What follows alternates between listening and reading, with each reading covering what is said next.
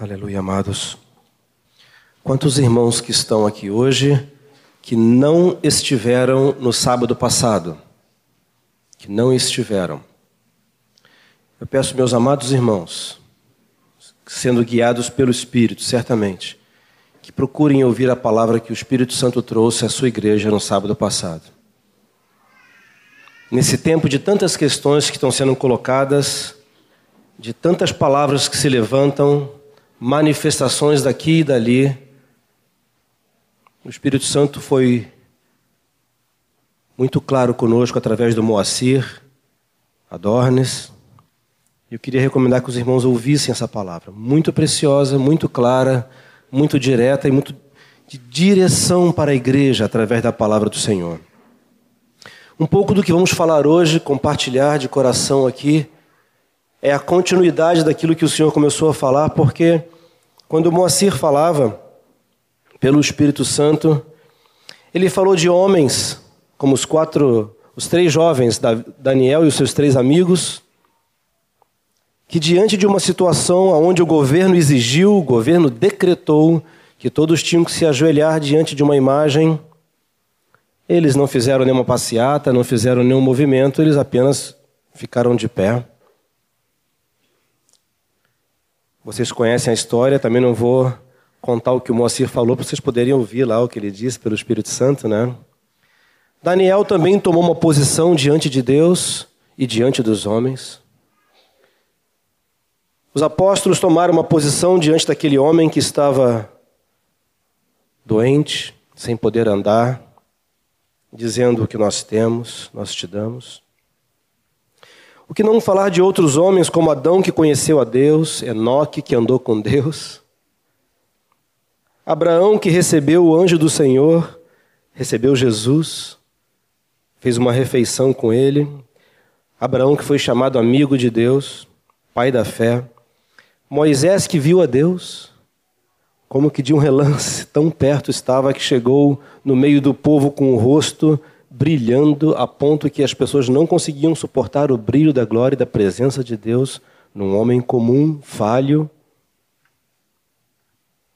Elias, que foi tomado, tinha uma característica tão interessante em Elias que quase não fala tanto dele, mas Deus decidiu: eu quero ele comigo, não quero nem que ele morra. Não viu a morte, assim como Enoque também, que andava com Deus e não viu a morte. Davi, que era um homem que nós conhecemos toda a história de Davi, tanta coisa escrita sobre ele, tantas atitudes que talvez muitos de nós aqui nos assemelhamos bastante com Davi em tantas coisas. Espero que não em todas. Um homem que tinha acesso ao coração do Pai. Um homem que disse: Ah, Senhor, na tua presença há plenitude de alegria e delícias perpetuamente. Daniel, como eu falei, um homem que falava com Deus pelo menos três vezes ao dia. Ele orava, conversava com o papai. Isaías, que viu o Senhor assentado num alto e sublime trono, eles não tinham recebido ainda o derramar do Espírito Santo, não é verdade? Eles não tinham sido cheios do Espírito Santo ainda como um todo. O Espírito Santo ainda não havia sido derramado sobre todos de maneira como nós temos hoje. O Espírito Santo possuía algumas pessoas, habitava em algumas pessoas para um objetivo específico. O que, é que esses homens viram, ouviram, perceberam para desejarem conhecer a esse Deus e que conseguiram conhecer a esse Deus? Porque essa foi uma frase que Deus usou através do Moacir muitas vezes, que esses homens que passaram por isso eles conheciam o Deus que tinham. Amém? Para poder dizer diante de Nabucodonosor, que seria, a grosso modo, hoje um imperador de toda a terra: Olha, se nosso Deus não quiser nos salvar, não tem problema, mas nós não vamos nos ajoelhar diante dessa imagem. Não poderia ser por defesa política, nem defesa de credo, nem defesa de teologia, nem por convicção muito humana, porque era uma fornalha, uma fornalha acesa sete vezes mais. Não era só queimar o dedinho, né? não era furar o dedinho com agulha só, não, que já dói muito, né? entre a unha e a pele ali. Como o Espírito Santo disse através do Moacir, eles conheciam a Deus. Vamos ler juntos Provérbios, capítulo 2, de 1 a 5. Provérbios, capítulo 2, de 1 a 5. Vamos ler juntos? Filho meu, se aceitares as minhas palavras e esconderes contigo os meus mandamentos, para fazeres atento à sabedoria o teu ouvido e para inclinares o coração ao entendimento. E se clamares por inteligência e por entendimento alçares a voz, se buscares a sabedoria como a prata e como a tesouros escondidos a procurares, então entenderás o temor do Senhor e acharás o conhecimento de Deus. Numa dimensão tão mais difícil que a nossa, esses homens criam nessa palavra. Certamente o Espírito Santo revelou ao sábio, cremos que foi Salomão, mas eu tenho fé, expectativa de que muitos provérbios que ele escreveu, ele também ouviu do pai dele, que era um homem segundo o coração de Deus. Ele sabia que essa era a palavra de Deus que era dita entre o povo. Havia uma expectativa no coração deles, porque eles tinham visto o tesouro. Eu sempre penso um, um exemplo, me desculpem, tão infantil. Se alguém me dissesse algo honesto, correto, nada de errado, Nilson, se você for a pé até Novo Hamburgo, lá tem um saco de 60 quilos de ouro para você. Só que você tem que voltar a pé, com um saco de 60 quilos nas costas até aqui, e não pode encostar esse saco uma vez no chão. Ele é teu. 60 quilos de ouro, irmãos, na nossa época atual, razoável, vocês não acham? Qual será o tesouro que tem tido o nosso coração? Qual será o valor verdadeiro que nós temos buscado incessantemente como um saco 60 quilos de ouro grátis. Qual tem sido a motivação que tem, tem, queimado, ardido, tomado todo o nosso pensamento? A gente sonha com aquilo, a gente vive em torno daquilo, a gente só pensa nisso e gasta todo o nosso tempo, coração, pensamentos, investimento. Tudo que as pessoas tentam falar conosco, a gente só fala daquilo que está possuído no nosso coração, do nosso alvo, daquilo que é mais importante a riqueza. Qual tem sido, amados, qual tem sido o tesouro do nosso coração? O tesouro, a riqueza, o resplendor, o Deus triuno, o Deus trino, se revelou em Jesus, amados. A coisa é tão séria que até esses homens que nós mencionamos, eles viram Jesus. Os três na fornalha, quem apareceu lá? Jesus. Daniel certamente viu Jesus para escrever o que ele escreveu sobre o final dos tempos. Ele viu Jesus. O próprio Jesus confirma: Abraão viu os meus dias. Porque Jesus conversou com ele, sentou com ele, ficou aguardando debaixo de uma árvore até que ele preparasse a ovelha, fizesse o pão, assasse o pão. O Pai decidiu glorificar a Jesus. O Espírito veio para glorificar a Jesus. Jesus disse em João 14: Disse-lhe Jesus, Filipe, há tanto tempo estou convosco que não me tens conhecido? Quem me vê a mim, Vê o Pai. Como dizes tu, mostra-nos o Pai? Não crês que eu estou no Pai e que o Pai está em mim? As palavras que eu vos digo, não as digo por mim mesmo, mas o Pai que permanece em mim faz as suas obras. Crede-me que estou no Pai e o Pai em mim. Crede ao menos por causa das mesmas obras. Amados, o Pai decidiu revelar-se no Filho. É sutil que podemos estar sendo enganados por algo bem parecido com a verdade. seguimos uma religião, ou seguimos uma fé, ou seguimos alguma coisa, fazemos com honestidade, fazemos com desejo correto. Estou até pensando em parar de dizer de maneira corriqueira, geral, quando me perguntarem: o que, que você é, evangélico? Não. Já estou começando a pensar não dizer mais isso.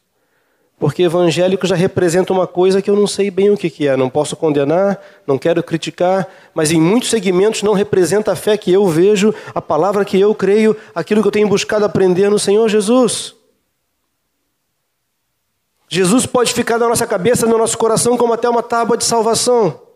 E é mesmo? Mais do que uma tábua, foram duas tábuas. O Pai decidiu revelar-se no Filho, ele é o resplendor. Hebreus 1, ele vai dizendo: Havendo Deus outrora falado muitas vezes e de muitas maneiras aos pais pelos profetas, nestes últimos dias nos falou pelo Filho, a quem constituiu herdeiro de todas as coisas, pelo qual também fez o universo.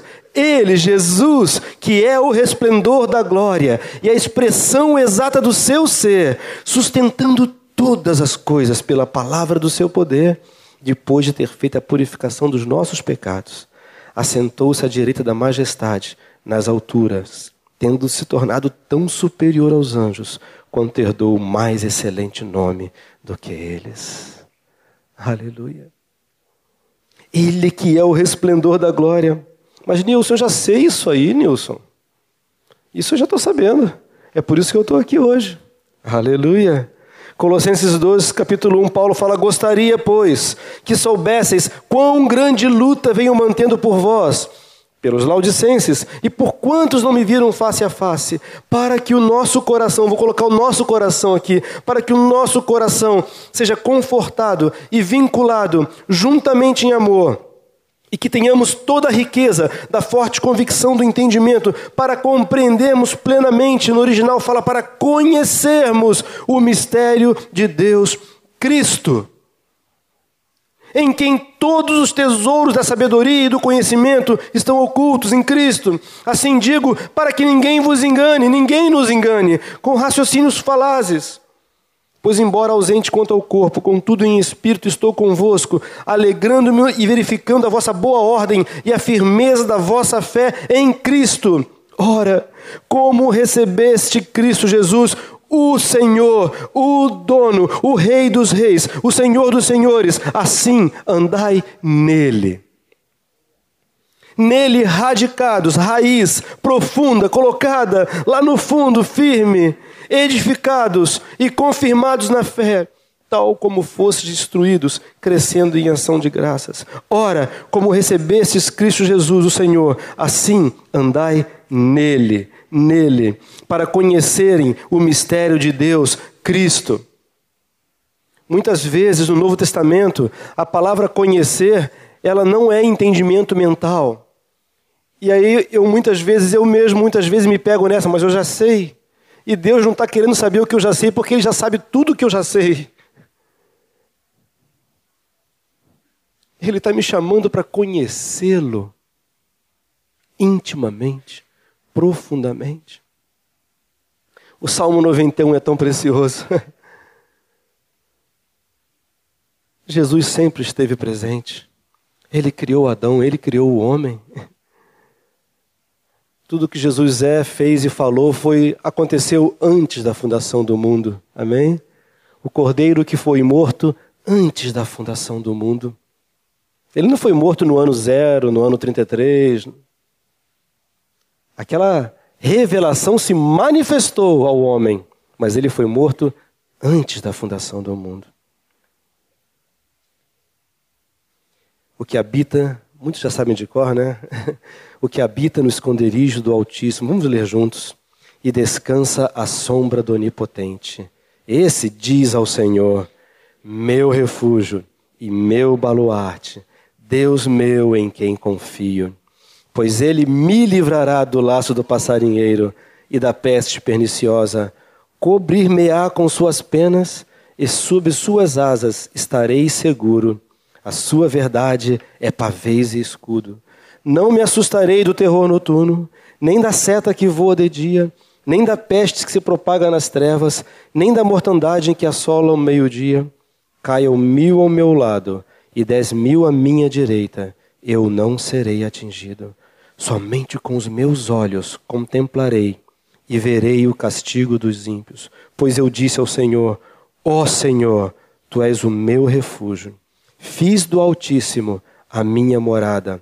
Nenhum mal me sucederá, praga nenhuma chegará à minha tenda, porque aos seus anjos dará ordem a meu respeito, para que me guardem em todos os meus caminhos. Eles me sustentarão nas suas mãos, para que eu não tropece em alguma pedra. Pisarás o leão e a áspide, calcarás aos pés o leãozinho e a serpente. Agora Deus falando, porque a mim se apegou com amor, eu o livrarei. Poloei a salvo, porque conhece o meu nome. Ele me invocará e eu lhe responderei. Na sua angústia eu estarei com ele. Livra-lo-ei e o glorificarei. Saciá-lo-ei com longevidade e lhe mostrarei a minha salvação. Eles sabiam disso, aleluia. Eles sabiam disso. Olha que coisa preciosa Deus falando de mim de ti. Porque a mim se apegou com amor. Deus vai dizer assim: ó, ninguém toca nele. ninguém toca nele, porque a mim se apegou com amor. Não vai tocar nele. Mas o diabo vai chegar lá e tocar só no corpo. Ah, o corpo vai desfazer mesmo. De vez em quando ele permite, não sei porquê.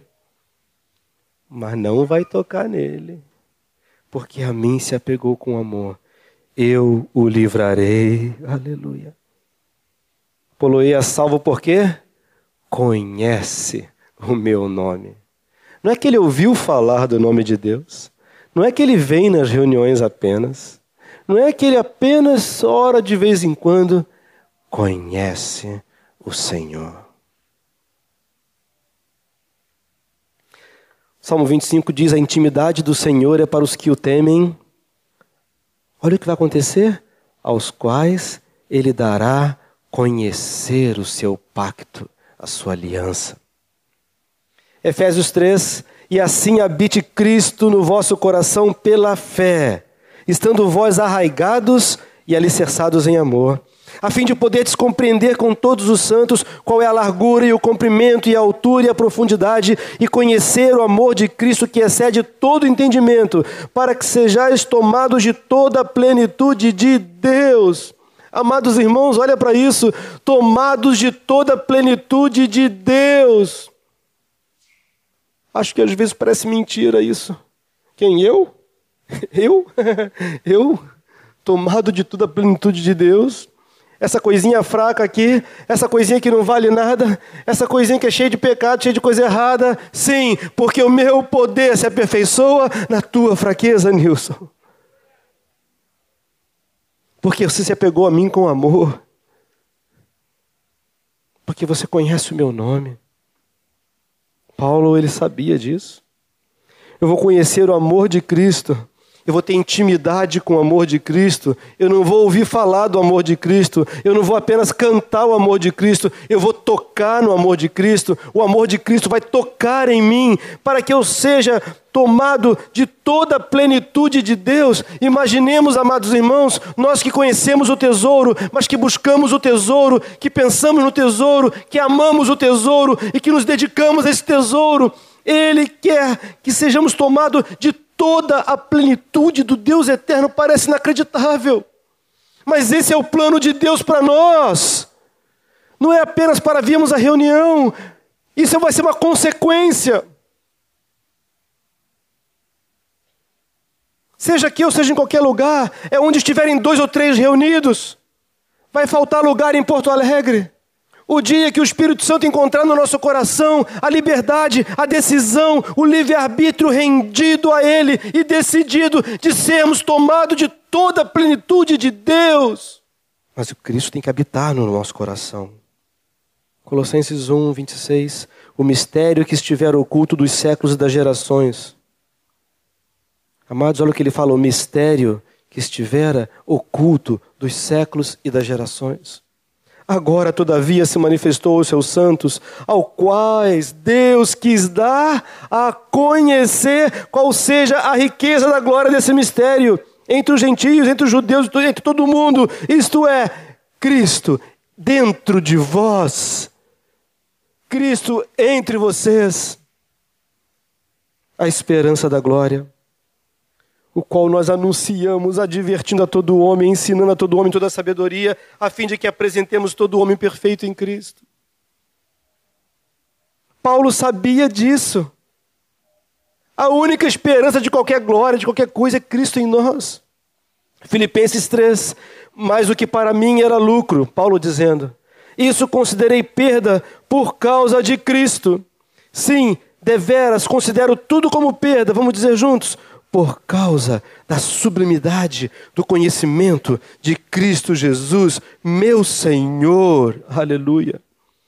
Por amor do qual perdi todas as coisas e considero como refúgio para ganhar a Cristo e ser achado nele, não tendo justiça própria que procede da lei, senão a que é mediante a fé em Cristo, a justiça que procede de Deus, baseada na fé, para para o conhecer e o poder da sua ressurreição e a comunhão dos seus sofrimentos, conformando-me com ele na sua morte, para de algum modo alcançar a ressurreição dentre os mortos. Qual tem sido o tesouro do nosso coração? A essa altura aqui, Paulo já tinha sido derrubado do cavalo.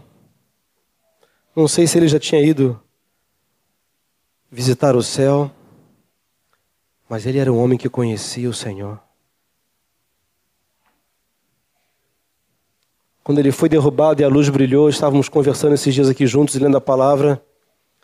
E o Everton falou: Nilson, essa palavra Senhor aí é Quírios? É. Paulo já sabia que era Jesus. Aquelas pessoas que ele matou face a face, quantos disseram: Jesus te ama? Estava orando por você.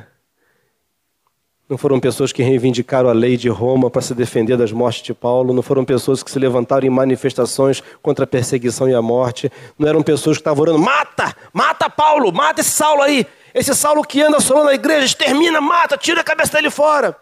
Não, eles amavam Saulo. Estevão estava sendo apedrejado, morrendo ali diante de Saulo. E Estevão estava com o rosto brilhando, que os homens ficaram: Que rosto é esse? Parece que ele viu alguma coisa. Sim, Jesus se levanta no céu para ele. E ele fala: Papai, perdoa eles, não sabem o que fazem. Ele viu o Senhor, ele conhecia o Senhor, o Senhor era o tesouro dele. Ele podia, não, não, não quero que ninguém me apedreja, vou repreender, hein? Vou amarrar, vou mandar, vai fogo do céu, hein?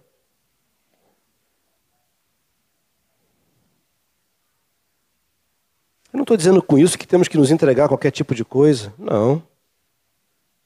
Mas quando a situação chega, estamos sorrindo. Lá por dentro, por fora, talvez chorando, por fora, talvez sentindo dor, mas por dentro há um regozijo, porque Jesus disse: quando essas coisas começarem a acontecer, levantai os vossos olhos para cima, aleluia, porque a vossa redenção se aproxima. Não é procurar os teus direitos em primeiro lugar, é levantar os olhos para cima o reto juiz que se assenta num trono de justiça. Quanto mais não fará o Senhor aos seus que clamam dia e noite. Embora pareça demorado, só parece. Eu o considerei como perda. Ele não estava satisfeito com o que ele conhecia de Jesus. Ele queria mais mais, mais e mais e mais. Ele fala de Jesus tanto aqui que parece que ele não fala outra coisa senão Jesus e Cristo e Cristo, Jesus nele. Acho que tem horas que ele bota só nele, ele, nele, nele, para poder economizar um pouco. Porque ele fala o tempo inteiro de Jesus. Efésios 1, de novo, ele, por isso também eu, tendo ouvido a fé que há entre vós no Senhor Jesus e o amor para com todos os santos, não cesso de dar graças por vós, fazendo menção de vós nas minhas orações. Para quê? Para que o Deus de nosso Senhor Jesus Cristo, o Pai da glória, vos conceda espírito de sabedoria e de revelação de quê? No pleno conhecimento dele, de Jesus. Iluminados os olhos do vosso coração, para saberdes qual é a esperança do seu chamamento, qual a riqueza da glória da sua herança nos santos e qual a suprema grandeza do seu poder para com os que cremos, segundo a eficácia da força do seu poder, o qual exerceu ele em Cristo ressuscitando dentre os mortos e fazendo sentar-se à direita nos lugares celestiais, acima de todo principado e potestade e poder e domínio e de todo nome que se possa referir, não só no presente século, mas também no vidouro. Qual é a causa da justiça que o nosso Senhor não pode interferir? Me diz. Qual o direito que te foi lesado, que te foi roubado, que o Senhor não há de restituir pelo amor que Ele tem a nós. Não é porque eu vou exigir, vai ter que me restituir. Não. Eu já chego diante dele abrindo mão de tudo. Amém? Já decidindo perder. Pediu uma capa, assim, eu vou dar duas. Aleluia. Aí Deus é que vai decidir se isso vai ser assim ou não, porque eu renunciei tudo por amor dele. Eu vi o tesouro, eu vi ele. Não foi que me contaram uma vez. Mas depois que me contaram uma vez, ah, eu decidi buscar ele. Eu decidi ir atrás. Eu decidi conhecê-lo. Eu busquei.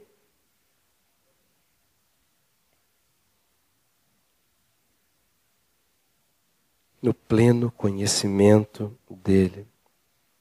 Mas ele orava para que o Deus de nosso Senhor Jesus Cristo concedesse espírito de sabedoria para que conseguisse ver a Jesus. E pôs todas as coisas debaixo dos pés, e para ser o cabeça sobre todas as coisas, o deu à igreja. Jesus, amados, esse tesouro, essa riqueza, foi dado a mim e a você. Ele não ficou apenas numa posição que ele tem, ele é, de exaltado, sentado à destra do Pai, no trono de Deus, o Todo-Poderoso, ele foi dado a nós. Nele, Jesus, em quem estão escondidos esses tesouros, e do conhecimento de Deus, da sabedoria do conhecimento de Deus, nós fomos radicados. Grava isso no teu coração, radicados. Fomos confirmados. Fomos confirmados. Deus decidiu confirmar isso. Ele decidiu amar eu e você. Ele salvou eu e você. E Ele não está olhando quem peca, quem não peca quem é bom, quem não é bom. Existe algum grupo, vamos dividir o mundo em dois grupos: o grupo dos que pecam e o grupo dos que não pecam. Em qual grupo nós estamos? Dos que pecam. Aleluia. Agora vamos dividir o grupo dos que pecam, só existe esse, né? O grupo dos que pecam e foram perdoados, o grupo dos que pecam e não foram perdoados. Aí eu nem pergunto em que grupo você está. Eu pergunto: existe alguma pessoa nesse mundo que não foi perdoada? Ele morreu pelo pecado do mundo inteiro. Só existe um grupo dos pecadores perdoados. Agora, a todos quantos o receberam, ah, deu-lhes o poder de serem feitos filhos de Deus. Agora sim, existem dois grupos o grupo dos que receberam a Jesus e o grupo dos que ainda não receberam a Jesus. Mas nós fazemos parte desse grupo que recebemos a Jesus. Nele radicados, confirmados, fundamentados. Ele é a pedra, nós fomos construídos sobre Jesus, fomos edificados sobre Jesus. Amado, nós somos santificados em Jesus, nós somos lavados em Jesus, nós somos purificados em Jesus, estamos sendo salvos em Jesus, vamos ser salvos em Jesus. O que será que tem roubado esse tesouro nosso? O que será que na nossa vida não se manifesta, não se revela esse tesouro, essa riqueza? O que será que está roubando de mim, de você, o tesouro eterno que na vida prática, no dia a dia, nem sempre se manifesta?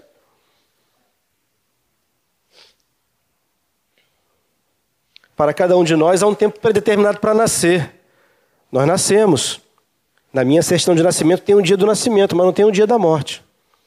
Nasceu no dia 25 de agosto de 1900, né? Ninguém entende que é uma coisa que aconteceu há muito tempo. Mas não vem dizendo assim, vai morrer no dia tal. Seria barbada. Já sei o dia que eu vou morrer, carnalmente falando, vou pecar até o último instante, viver uma vida à vontade. Quando chegar pertinho, me arrependo, me arrumo tudo direitinho para morar no céu, né? Eu percebo que muitos de nós vivemos como se a nossa vida fosse aqui. Estamos vivendo como se a nossa vida fosse essa vida. Ora, Paulo fala: se a nossa vida se resumisse apenas a essa vida, ele fala dele, vamos nos incluir, somos os mais miseráveis de todos os homens. Gastamos todo o tempo do mundo, gastamos todo o dinheiro do mundo, gastamos todo o pensamento do mundo, todo o coração do mundo, todos os nossos eh, esforços, toda a nossa dedicação, tudo aquilo que temos é baseado 80%, 85% nesse mundo. A nossa vida não é aqui, amados, aleluia. A nossa vida é eterna, ela já começou. Ela não vai começar a vida eterna. Ela já começou. A vida eterna veio habitar em nós, aleluia. É 85 anos, 90 anos e olhe lá. Medo de morrer? Eu já morri em Cristo, aleluia. A carcaça vai parar, mas eu vou viver eternamente com Ele. Tudo que eu fizer, que eu estudar, que eu andar, que eu trabalhar, que eu passar, tudo que eu fizer é olhando para Ele, olhando firmemente para o Autor e Consumador da fé, Jesus, o qual, pelo sofrimento que estava proposto, suportou a cruz. Pela alegria que estava proposta, ele suportou a cruz. Ele estava olhando para a alegria proposta. Mas ele era Jesus, imaginem. Mas ele é o nosso exemplo.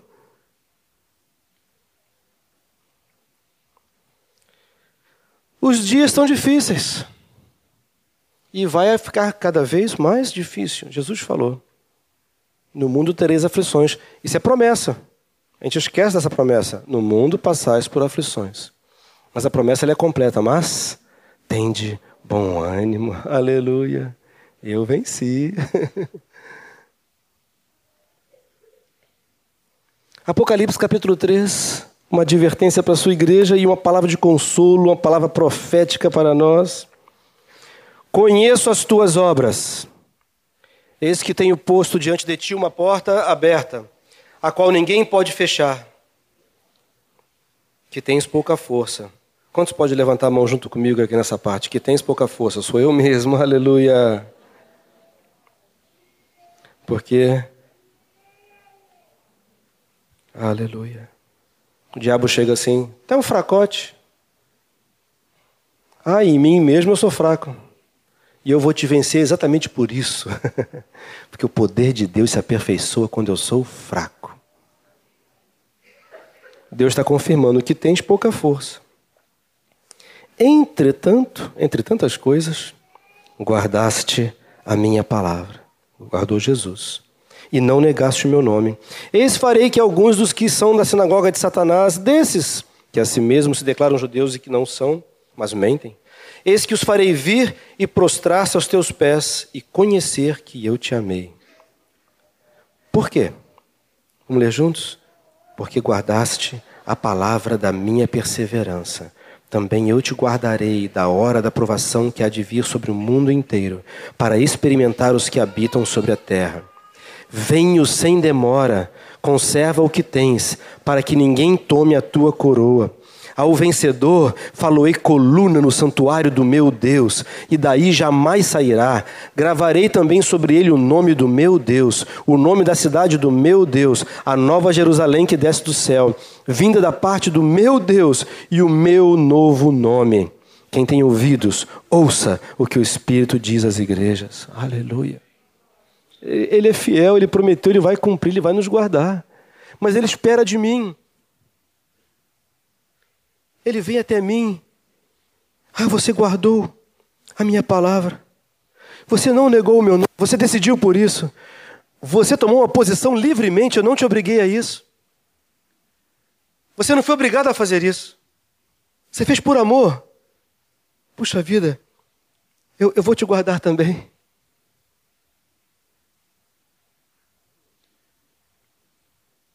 O convite, desejo profundo do nosso papai é o mesmo desde que ele criou o homem e vai ser até o último dia, lá no fim de todas as coisas, quando formos morar com ele. Ele quer intimidade, comunhão, ele quer habitar, morar de verdade dentro de mim de você. A palavra de Deus diz que ele nos criou para ele, que fomos criados para o louvor da sua glória. A gente conhece bem esse versículo. Quando chega no Apocalipse 21, lá no finalzinho, ele diz: Então ouvi grande voz. João está escrevendo, né? Vinda do trono de Deus, dizendo: Eis o tabernáculo de Deus com os homens Deus habitará com eles. Eles serão povos de Deus, e Deus mesmo estará com eles. E lhes enxugará dos olhos toda lágrima, e a morte já não existirá, já não haverá luto, nem pranto, nem dor, porque as primeiras coisas passaram. E aquele que está sentado no trono disse: Eis que faço novas todas as coisas. E acrescentou: Escreve, porque essas palavras são fiéis e verdadeiras. Disse-me ainda: Tudo está feito. Eu sou o Alfa e o ômega, o princípio e o fim. Eu, a quem tem sede, darei de graça da fonte da água da vida. O vencedor herdará estas coisas, e eu lhe serei Deus, e ele me será filho. O Pai está esperando por esse tempo. Ele fez todas as coisas para que isso aconteça na minha vida e na tua vida.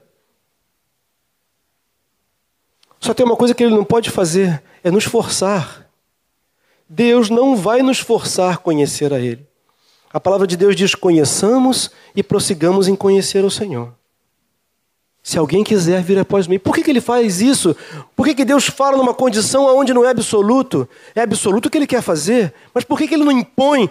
Por que, que ele não bota a goela abaixo? Por que, que ele não me obriga a fazer? Por que, que ele não bota eu num brete e não me dá chance de negar? Por quê? Porque Deus decidiu, Deus decidiu que vai ser livre. Deus decidiu.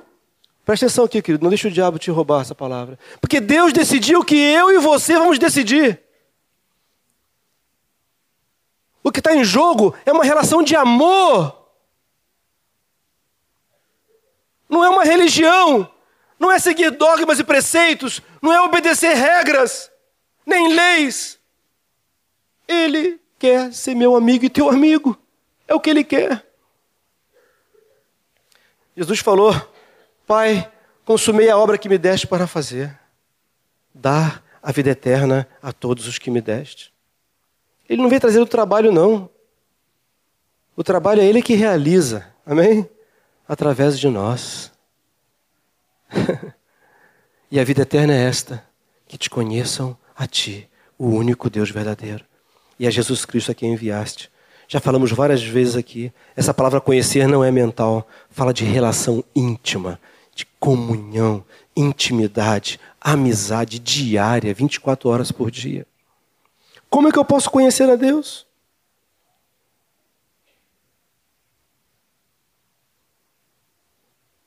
Amados, eu estava lendo até agora toda essa riqueza que algumas partes, tem muito mais, mas que algumas partes da palavra de Deus fala desse tesouro, dessa riqueza.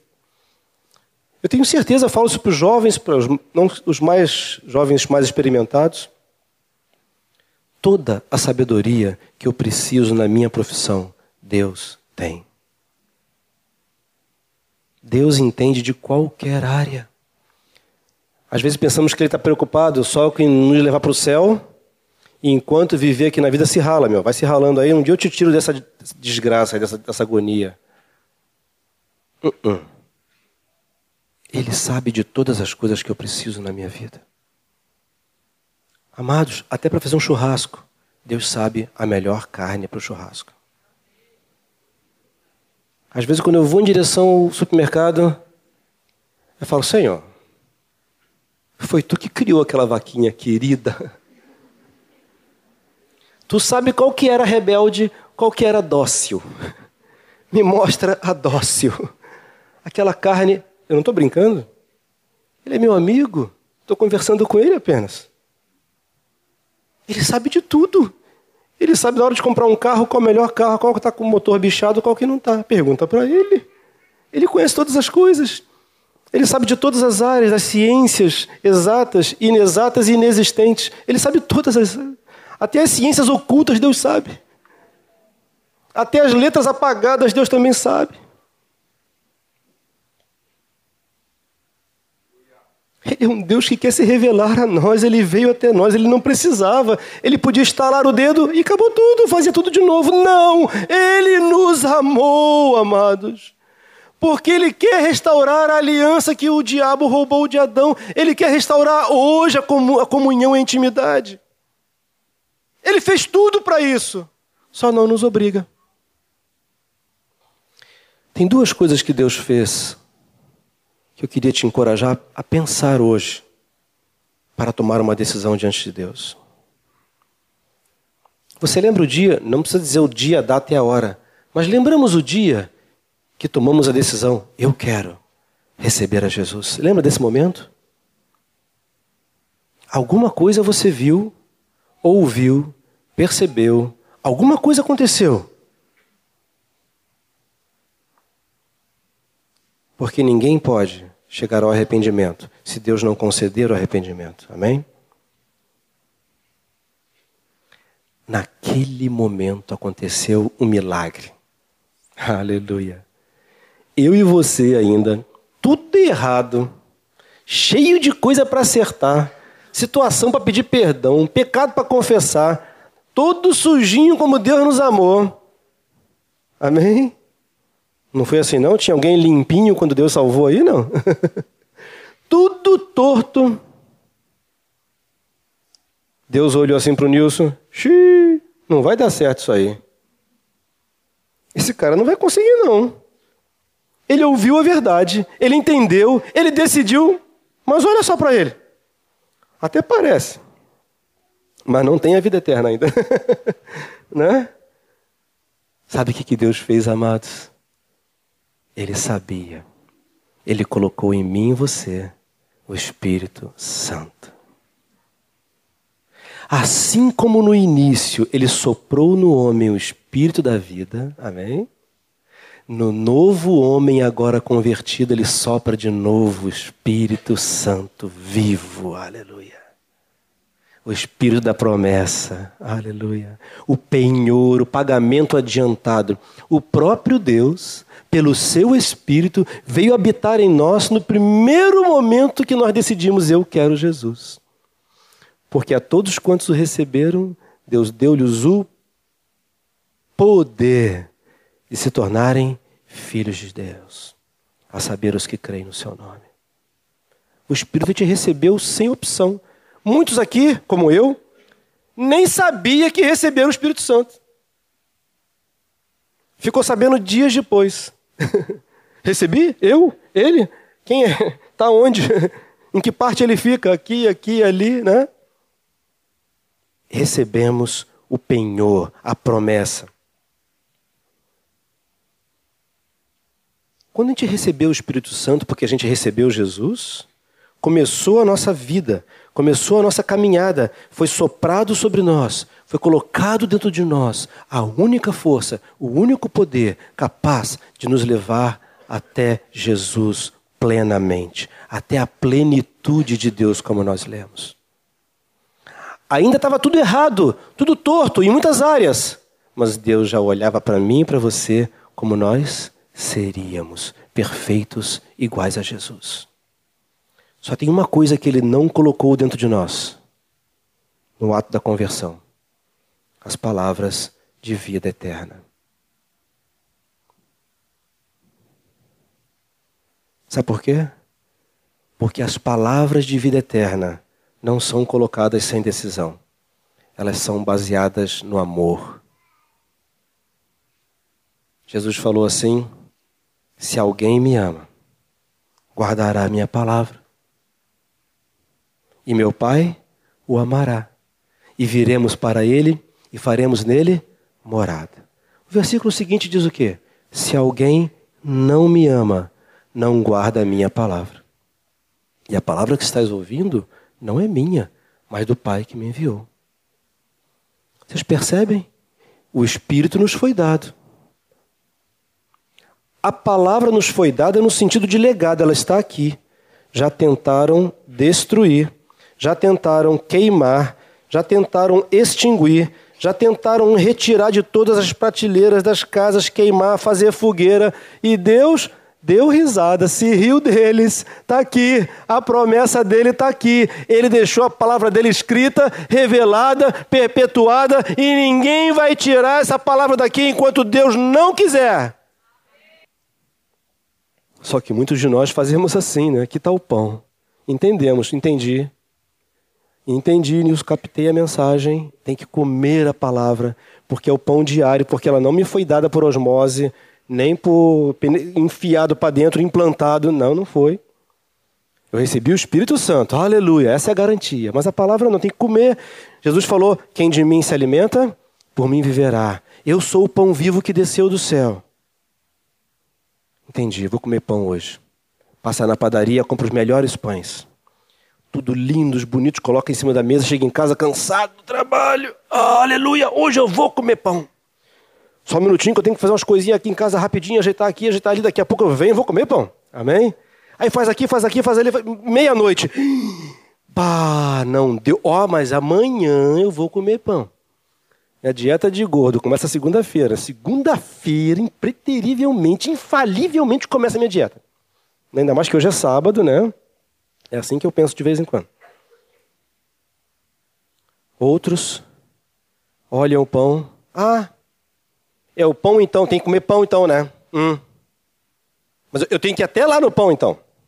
O pão não vai vir até aqui, né? Ele tem que vir até aqui, porque afinal de contas que ele que é poderoso, né? Ele tem que vir até mim fazer alguma coisa. Agora, eu é que tenho que ir lá. Ah, olha só o trabalho.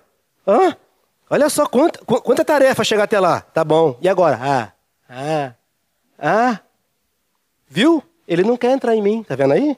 Eu até abri a boca, eu fui até pertinho dele. Eu abri a boca, mas ele não quis entrar em mim. Acho que esse pão não me ama. Se ele me amasse, ele sabe que eu estou fraco, ele entrava em mim. Mas abre a boca, querido, mastiga. Tem que abrir a boca, esse trabalho todo. Mastigar, gastar os dentes, ainda. Olha, só uma pessoa muito doente mesmo. Eu nunca vi isso na minha vida. Eu posso ter jantado com a barriga cheia, dormir male malo, quando chega no dia seguinte aquele pãozinho sai do forno quentinho. Eu já vejo a manteiguinha, que é a unção do Espírito Santo derretida naquele pãozinho. As papilas gustativas já ficam provocadas sem nem ter chegado perto do pão. Ninguém me bate para comer pão, ninguém me força a comer pão.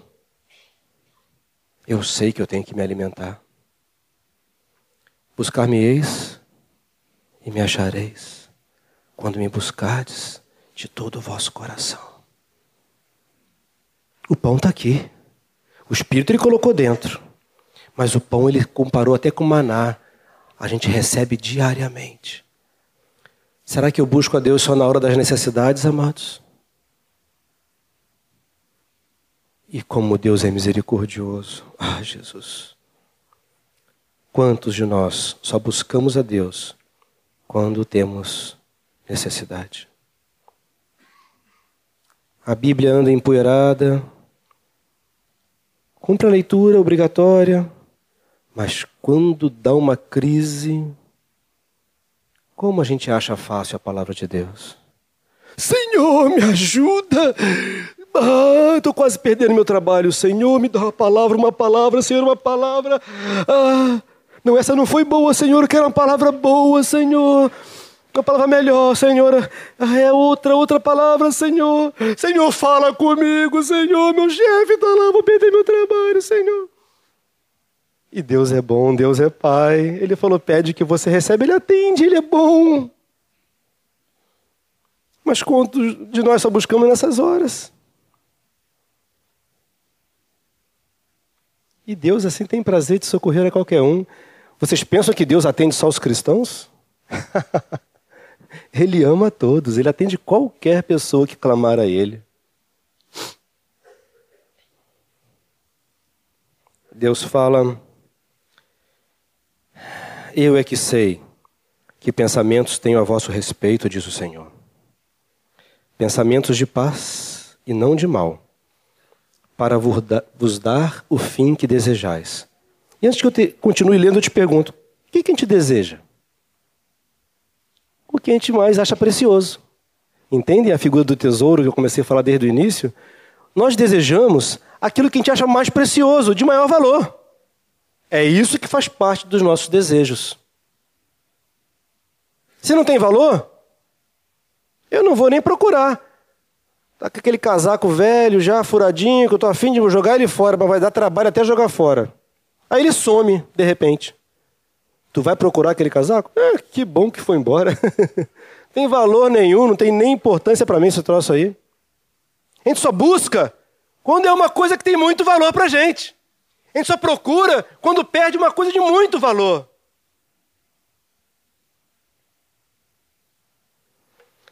E ele continua dizendo: então, para vos dar o fim que desejais. Então, me invocareis. Invocareis quer dizer chamar para dentro. Passareis a orar a mim, quer dizer conversar. E ele promete: e eu vos ouvirei. Buscar-me-eis e me achareis quando me buscardes de todo o vosso coração. Todo o coração. Serei achado de vós.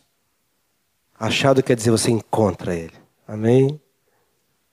Deus quer comunhão.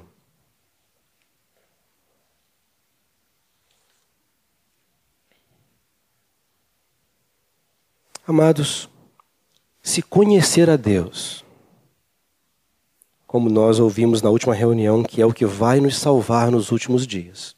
Aqueles que conhecem a Deus. É intimidade? Eu queria que você abrisse teu coração para o Espírito Santo, não para mim. Se conhecer a Deus é intimidade, vamos sondar o nosso coração. O que tem acontecido nas nossas vidas que tem roubado essa intimidade? Porque se conhecer é intimidade e é uma pessoa que eu me relaciono, amados, o Espírito Santo colocou no nosso coração para mim, para ti hoje, que se eu tenho um relacionamento com outra coisa, eu estou me prostituindo. Estou trocando Deus, o meu amor, por um outro tipo de amor. O diabo às vezes nos engana, e Deus me falou isso hoje para a minha vida que podemos servir a mais de dois, três, quatro senhores. O jeitinho brasileiro. Mais ou menos, não é bem que eu sirvo, né? É mais, é mais assim, né? Jesus falou: não podeis servir a dois senhores. Não podemos ser mornos, queridos. O diabo está nos enganando, achando que ainda está. É que eu estou no processo, eu estou saindo de frio para quente, estou no morno ainda, entendeu? Mas está 15 anos já morno, né? Está no processo. Até quando eu e você, nós, vamos cultivar hábitos, condutas, atitudes, pecados, coisas ocultas, mentiras, impurezas, achando que Deus é bom, ele não vai se importar com isso. Certamente ele é bom. Ele não vai se importar com isso. Mas Jesus disse: o julgamento é este. A luz veio ao mundo, mas os homens amaram mais as trevas do que a luz. Eu quero ser guardado. E Deus quer me guardar. Mas Ele disse que vai me guardar se eu conhecer a Ele. O que, que tem roubado eu e você? Quais são os pecados que estão pendurados e que eu não tenho tido a decisão radical de me desvencilhar desses pecados? Confessar os pecados, abandonar. O pecado, amado, é tudo aquilo que separa eu de Deus. Tudo aquilo que nos separa de Deus. Tem coisas que são lícitas. Os cuidados do mundo são coisas lícitas. Mas Jesus fala que o diabo vem e rouba a semente porque a terra ocupada com os cuidados do mundo. Ah, meus amados, Deus tem me falado muito da dificuldade que cada um dos meus irmãos tem passado. Eu sei que a maioria dos meus amados irmãos aqui levanta às seis e meia da manhã, pega trânsito e pega o carro ou pega o ônibus e demora a chegar no trabalho. Chegar no trabalho é difícil e o chefe ou os colegas é dificuldade e é injustiça, e é coisa errada, e pega o trânsito de volta, e chega em casa às oito da noite, e está cansado, e tem família, e tem esposa, e tem filhos, cuida das coisas, o cano rebenta, e tem que consertar não sei o que lá, e tem um grupo caseiro que vai na minha casa, o grupo caseiro que eu vou na casa dos outros, e tem que ler a palavra, e tem que cuidar da esposa, e tem que fazer. O diabo conseguiu criar um sistema para roubar a gente. Então Jesus diz: vigiai e orai. Chega pertinho. Não deixa pensar que vai fazer o dia ficar diferente. Não. Chega perto de mim, independente da situação que está passando. Se você vê o pecado, se é coisa lícita, o que não for, é prioridade. Ver televisão é pecado? Não. Mas está roubando o tempo de Deus? Tornou pecado, fora da minha vida. Ouvir música é pecado? Não. Mas está roubando o tempo com Deus? Tira fora da tua vida. O estudo está roubando o tempo de Deus? Diminui o estudo, aumenta a oração, porque nele estão os tesouros da sabedoria e do conhecimento. Eu não posso orar hoje porque eu vou estudar mais. Eu sei que isso é mais para os jovens, para aqueles que estão se dedicando a algum trabalho. Sim, temos que estudar, temos que ser fiéis, dedicados, bom testemunho, mas deixar o Senhor de lado por causa dessas coisas? Não. Eu tenho que trabalhar, mas eu tenho que buscar o Senhor. O trabalho não pode me tirar do Senhor nem dinheiro, nem nada nessa vida pode me afastar da comunhão com meu papai.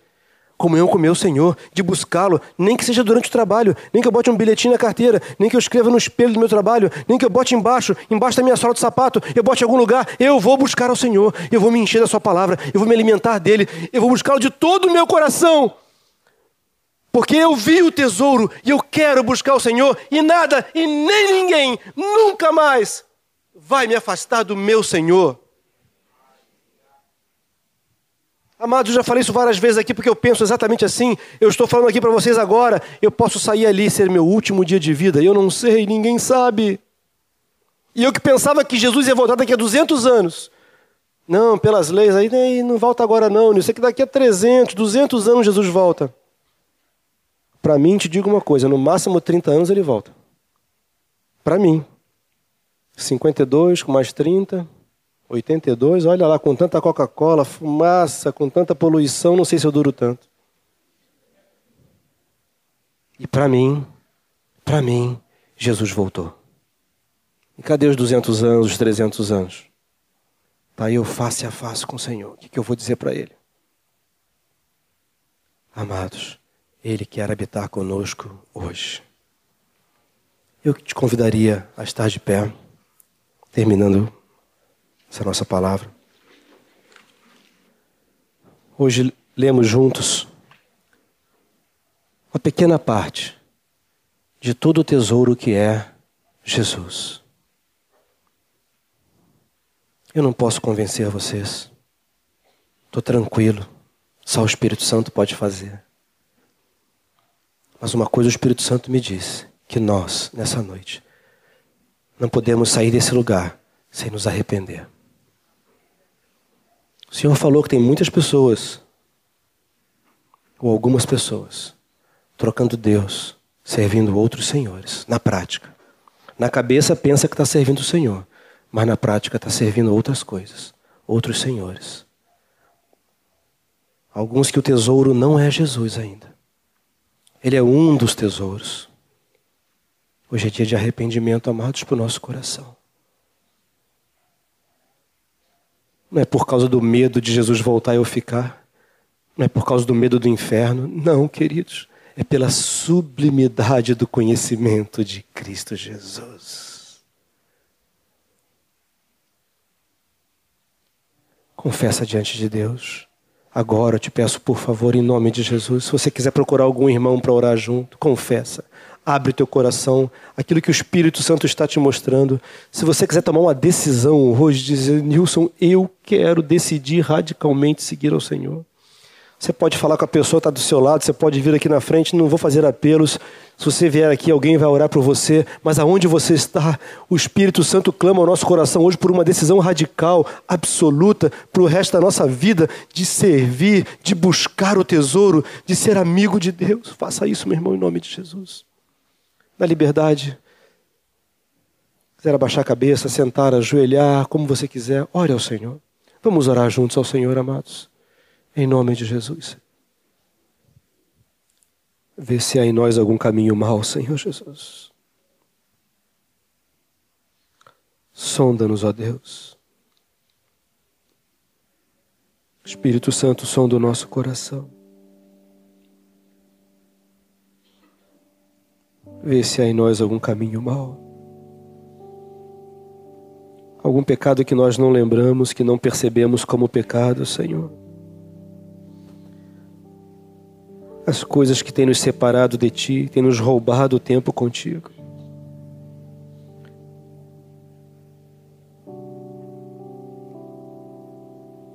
Ó oh, Senhor, concede-nos o arrependimento nessa noite, Senhor. Tua palavra diz que só Tu podes conceder o arrependimento. Nós nos humilhamos diante de Ti nessa noite, Senhor. Não estamos te exigindo nem te dando ordem, Senhor. Estamos te pedindo humildemente, concede-nos o arrependimento, Senhor Deus. Seja gerado no nosso coração uma tristeza segundo a Ti, Senhor Deus, que produz arrependimento, Senhor. Não queremos viver mais um dia, Senhor, longe da Tua presença, Senhor. Não queremos servir outros senhores, Senhor, só tu, Senhor. Não queremos nos prostituir com outros deuses desse mundo, Senhor Deus. Não queremos andar em pecado, Senhor, entristecendo o teu coração, Senhor. Oh, Senhor. Oh, Espírito Santo. Oh, Espírito Santo. Oh, Espírito Santo de Deus. Não queremos te apagar, Espírito Santo. Não queremos te entristecer, Espírito Santo. Queremos viver essa comunhão doce, maravilhosa, essa, esse conhecimento pleno de Deus. Revela-nos o Pai. Oh Senhor Jesus. Jesus.